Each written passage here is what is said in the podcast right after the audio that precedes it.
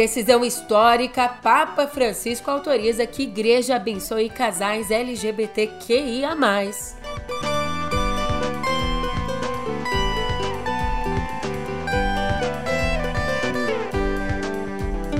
Também por aqui a posse de Paulo Gonet na PGR.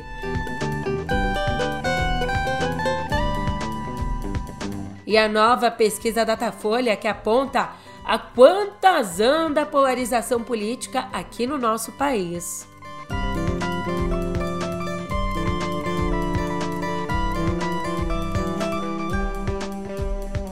Um ótimo dia, uma ótima tarde, uma ótima noite para você.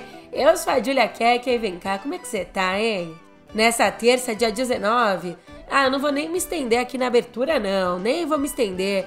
Eu só te deixo com essa música no pé do ouvido.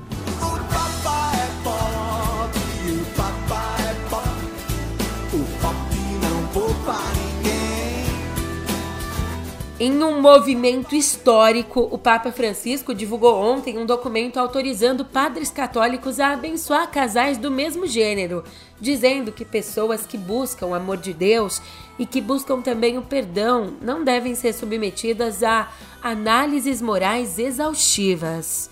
Mesmo assim, o Papa reafirma no próprio texto a doutrina católica de que o casamento é a união entre um homem e uma mulher e que, portanto, a bênção não pode ser parecida ao ritual do matrimônio, nem pode acontecer ao mesmo tempo da cerimônia civil. Portanto, segundo a medida, padres católicos romanos podem, a partir de agora, administrar bênçãos a casais homossexuais, se assim quiserem, mas eles também podem se recusar a fazer o ritual. Apesar da recusa, o Francisco diz que os padres não podem impedir a entrada em igrejas de pessoas em qualquer situação em que possam procurar a ajuda de Deus através de uma simples bênção. Essa decisão do Vaticano foi registrada num documento intitulado Fiducia Supplicans, que traduzindo do latim para o nosso português significa implorando por confiança. E esse documento, em linhas gerais, o que, que ele faz? detalha as instruções dadas pelo Papa numa carta que foi enviada em outubro a dois cardeais conservadores que questionavam a bênção a esse tipo de relação. E aí, como disse o próprio Francisco, abre aspas. Eu amo os gays. Ai, que loucura, ai, que badalo, ai, que absurdo, ai, que delícia, ai, que gay, e ai, que batista. E aí, como disse o próprio Francisco, abre aspas. Em última análise, a bênção oferece à pessoa um meio de aumentar sua confiança em Deus. Ela é uma semente do Espírito Santo que precisa ser nutrida, não tolhida. Fecha aspas. E a medida ela não se limita ao público LGBTQIA+, não, ela também permite a bênção a casais heterossexuais em situação irregular. Os analistas consideram decisões como essa tentativas de tornar a Igreja Católica mais progressista. Inclusive, o anúncio vem dias depois do Vaticano afirmar que pessoas transexuais podem ser batizadas, desde que isso, nas palavras da Igreja, não cause escândalo ou confusão. Também ficou definido que transexuais podem ser padrinhos e madrinhas em batismos e testemunhas em casamentos.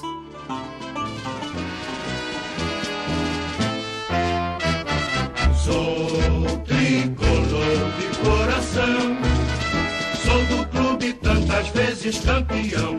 Então, de um golaço do Papa aos gols de John Arias e John Kennedy, o Flusão, o Fluminense venceu ontem o Al por 2 a 0 e agora se segura para esperar a decisão da partida Manchester City versus Urawa Reds. Tudo isso para saber quem é que vai enfrentar na final do Mundial que acontece nessa sexta. Educação que cria oportunidades. Educação para um mundo que muda cada vez mais rápido. Educação que prepara os estudantes de hoje para o trabalho do futuro. E as notícias que você vai ouvir agora falam sobre tudo isso. Elas foram produzidas graças ao patrocínio do Colégio Albert Sabin. Praticar um esporte vai além do aspecto físico Mas vem cá, você sabe de todos os benefícios? Para crianças e adolescentes, o esporte é essencial na formação emocional, social e cognitiva. E exatamente por isso, oferecer programas de esportes de excelência para as nossas crianças cria um ambiente propício para o desenvolvimento de novas habilidades e para a construção de cidadãos resilientes, sem falar no fortalecimento imunológico e no desenvolvimento físico. Além disso tudo, o esporte ensina valores para a vida, como a importância do trabalho em equipe e a disciplina, preparando jovens para as complexidades do mundo com resiliência, ética e determinação. E contando com a participação dos pais, sempre é possível escolher uma modalidade respeitando as preferências e habilidades individuais. Tem mais! Na escola, os esportes também ajudam os alunos a fazer novos amigos e desenvolver a autoconfiança. Mas esses benefícios, muitas vezes, eles são adquiridos implicitamente, sem a intenção dos envolvidos. E por isso, um currículo escrito de atividade física com foco na aprendizagem social e emocional pode extrair dos alunos o melhor de cada um, promovendo um clima positivo de equipe e aprofundando habilidades emocionais e de concentração. E a confirmação vem de um estudo publicado na revista Frontiers, que mostra que a prática de exercícios físicos durante uma aula regular melhora a concentração dos estudantes. Como assim?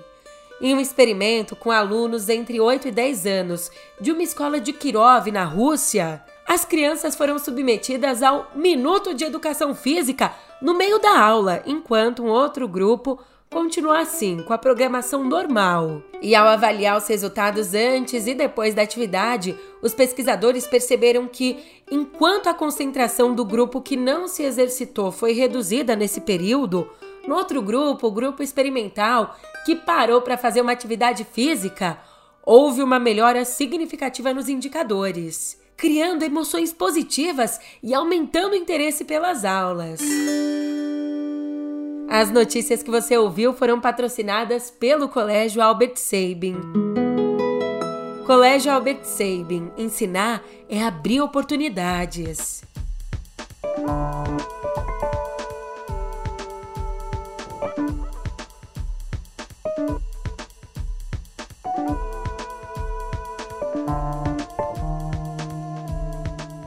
Paulo Gonet já é o novo Procurador-Geral da República. E ao tomar posse na manhã de ontem, ele prometeu que vai atuar pautado por um agir técnico. Gonet também enfatizou a importância dos órgãos de coordenação e disciplina dentro da PGR para eliminar o que ele chamou de cacofonia institucional que teria tomado conta da instituição nos últimos anos, numa referência clara ao embate entre procuradores contrários e favoráveis à Lava Jato. Ele meteu um hate lá. Somos corresponsáveis pela preservação da democracia, estabelecido como eixo axiomático de toda a ordem jurídica, social e política. No nosso agir técnico, não buscamos palco nem holofote, mas com destemor. Havemos de ser fiéis e completos ao que nos delega o Constituinte e nos outorga o legislador democrático. Devemos ser inabaláveis diante dos ataques dos interesses contrariados e constantes diante da efervescência das opiniões ligeiras. Devemos, sobretudo, ter a audácia de sermos bons e justos e corretos. E pacificar o órgão é uma das principais missões do novo procurador. Quem também discursou na posse do Goné foi o presidente Lula. Ele disse que o novo PGR não pode brincar com a instituição nem se submeter aos interesses dos poderes ou ser pautado pela mídia. Eu, doutor Paulo, só queria lhe pedir uma coisa. O Ministério Público é uma instituição tão grande que nenhum procurador tem o direito de brincar com ela.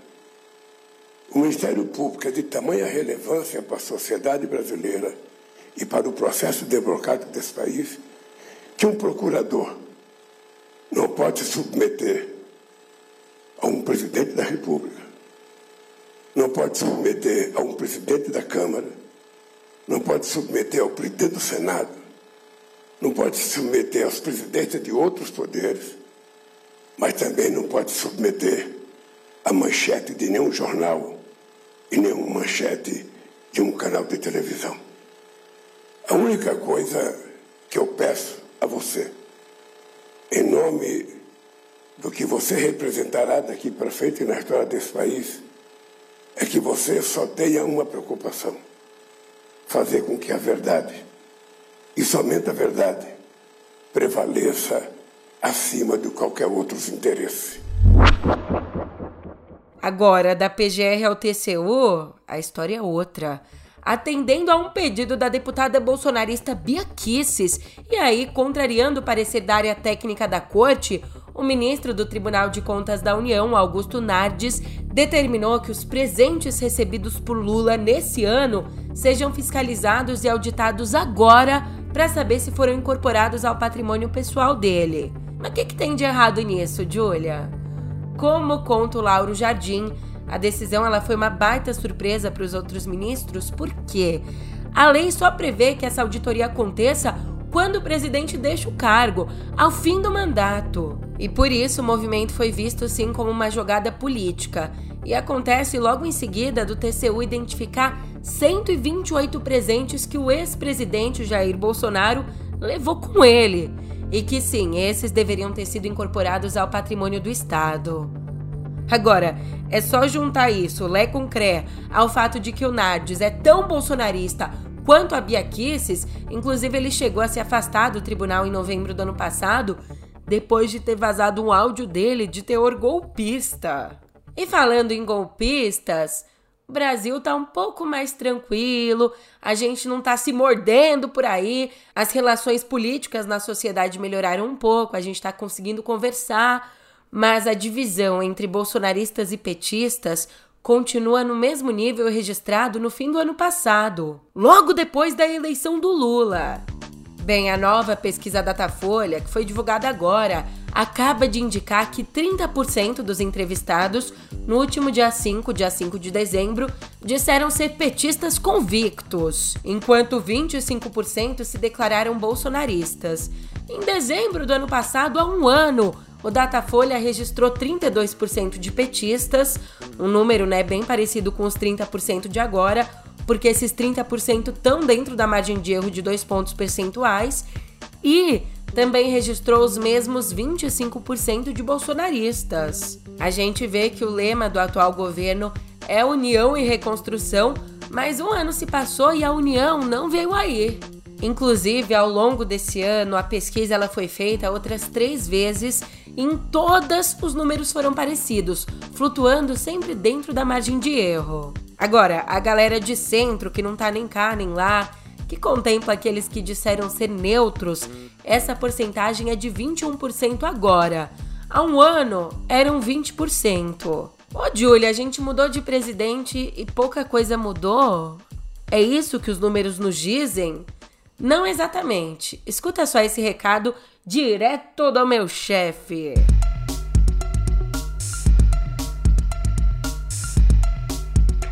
Olá, sou Pedro Dória, editor do Meio. Olha, a melhor notícia desse ano que se aproxima de acabar é uma só. A democracia ficou de pé. Nada de mais importante aconteceu no Brasil em 2023, nada. O ponto de partida já está no YouTube do Meio ou na sua plataforma favorita de podcast.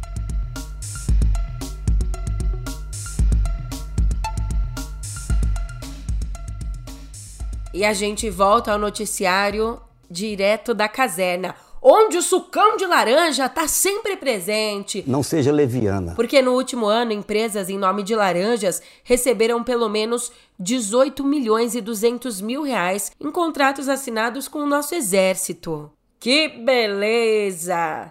Deixa eu explicar direitinho.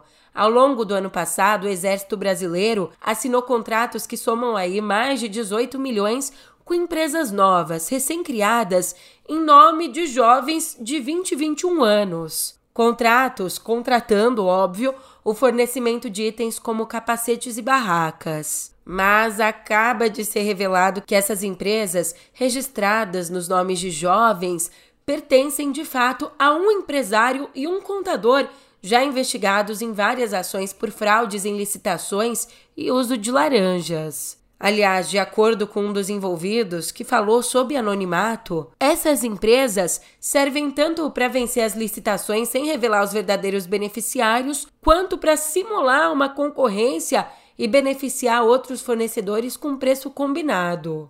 Em nota, o Exército disse que as compras seguem o disposto na Lei de Licitações e Contratos.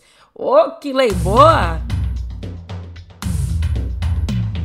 Enquanto isso, no cenário internacional, o clima continua de tensão nas alturas. Ontem, o Hamas divulgou um novo vídeo de três reféns israelenses. אני נמצא פה עם קבוצה של אנשים מאוד מבוגרים um deles se identifica como Chain Perry, de 79 anos, que foi sequestrado na casa dele no kibbutz, na comunidade Nir Oz, no dia 7 de outubro.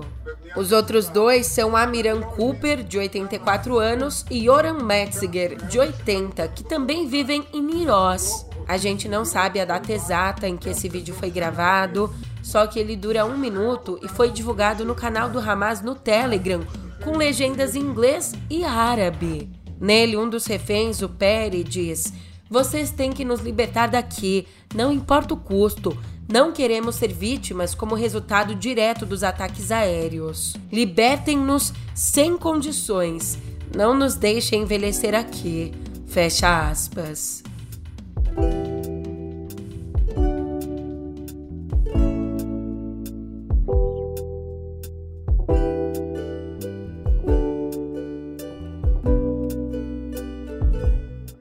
Para tudo que tem notícia importantíssima aqui na nossa editoria de cultura, porque a Marvel anunciou a demissão do Jonathan Majors depois que o ator foi considerado culpado ontem mesmo por assédio e agressão imprudente de terceiro grau contra a coreógrafa britânica Grace Jabari, ex-namorada dele. Ele foi considerado culpado, mas a sentença em si ainda não saiu. A previsão é que ela seja definida no dia 6 de fevereiro. Preso em março, depois de deixar marcas de agressão e quebrar um dedo da mulher, na época ele foi inocentado das acusações de agressão intencional de terceiro grau e assédio agravado. Mas agora o caso mudou e o Majors, que já tinha sido anunciado como Kang, o próximo grande vilão, tipo um novo Thanos do universo cinematográfico da Marvel, ele já interpretou uma outra versão do personagem enquanto Mania. Já que em terras brasileiras, uma boa notícia: o presidente Lula sancionou ontem a prorrogação da Lei Paulo Gustavo até dezembro de 2024, até o fim do ano que vem. Isso quer dizer que a gente vai gastar mais dinheiro? Não. Com isso, os estados e municípios, eles ganham mais tempo para usar a grana, os recursos no setor cultural, uma grana que tinha como prazo final para ser usada o próximo dia 31. Julia, mas de quanto que a gente está falando? Em maio, o Ministério da Cultura anunciou o repasse de 3 bilhões e 800 milhões para fomentar as atividades culturais. Isso logo depois do isolamento da pandemia, o isolamento que veio com a Covid exatamente para reaquecer esse mercado. Quer mais boa notícia? Então, uma boa notícia para você que é fã de. Vandinha! Depois aí do sucesso tremendo que foi a série, estourou, atingiu mais de 250 milhões de visualizações no ano passado. com, essa, com esses números, a Netflix quer criar agora seu próprio universo de produções da família Adams. E de acordo com a Bloomberg, a primeira produção desse universo deve ser uma outra série focada no tio Chico, que foi interpretado, vivido por Fred Armisen numa participação lá na primeira temporada. Só que a gente não sabe muito ainda o que esperar porque o roteiro está nos estágios iniciais e ao mesmo tempo a Netflix cuida da parada burocrática. Tá negociando com a Amazon e o estúdio MGM, aquele do leão, sabe? Tá negociando porque as duas detêm os direitos autorais da família Adams. Até agora, o que, que a gente tem de tangível então? A única confirmação 100% de certeza é de que a gente vai ter uma segunda temporada da Vandinha, interpretada por Dina Ortega.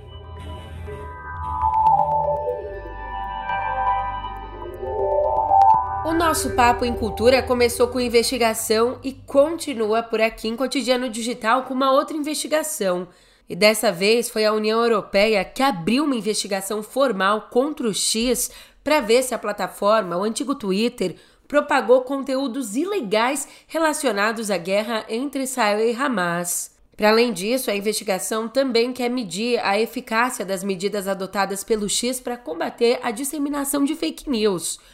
Mas não é a primeira vez, tá? Essa é a segunda investigação aberta pela União Europeia contra o X na primeira, lá de outubro, reguladores levantaram várias preocupações sobre desinformação no X logo depois do começo do conflito no Oriente Médio. E naquela ocasião, em resposta, a empresa disse que adotou vários esforços de moderação, incluindo a remoção de perfis vinculados ao Hamas. Enquanto isso, as eleições presidenciais nos Estados Unidos se aproximam e a OpenAI, dona do chat GPT, já se prepara de antemão para afastar as preocupações sobre o potencial negativo dos modelos de inteligência artificial dela, como o próprio chat GPT. Julia, potencial negativo?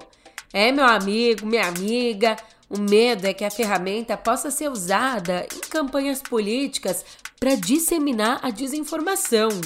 Mas para afastar esse medo de uma vez por todas, a empresa criou equipes de sistemas de segurança, equipes focadas na melhoria dos modelos de inteligência artificial. E como explicou a própria empresa, essas equipes vão garantir que os modelos evitem fortemente dar respostas inseguras ou inadequadas e também vão garantir que os modelos detectem classes desconhecidas de respostas, ações ou usos prejudiciais. E ao mesmo tempo, aqui no Brasil, mais medida de segurança, só que essa não contra fake news, mas contra, repare bem, contra a ladroeira, a roubalheira, como diria o Ciro Gomes. Aliás, por onde anda Ciro Gomes? Mas voltando ao assunto, o governo federal lança hoje o aplicativo Celular Seguro, um app que bloqueia o telefone roubado ou furtado assim que quem for roubado conseguir acessar qualquer outro aparelho.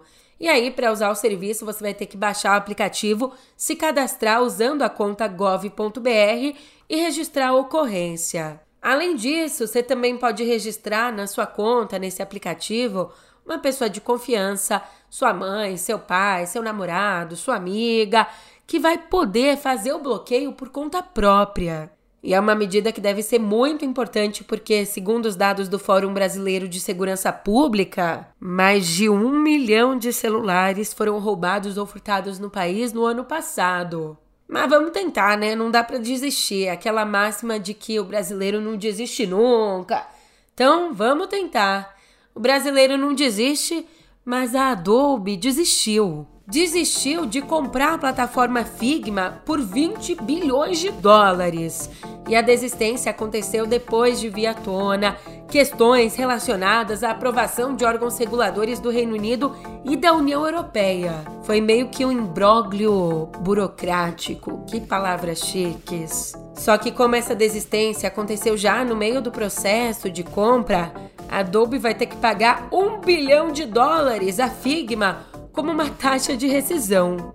Em contrapartida, quem vai até o final, a IBM anunciou a aquisição de duas divisões de negócios da empresa alemã de softwares, AG.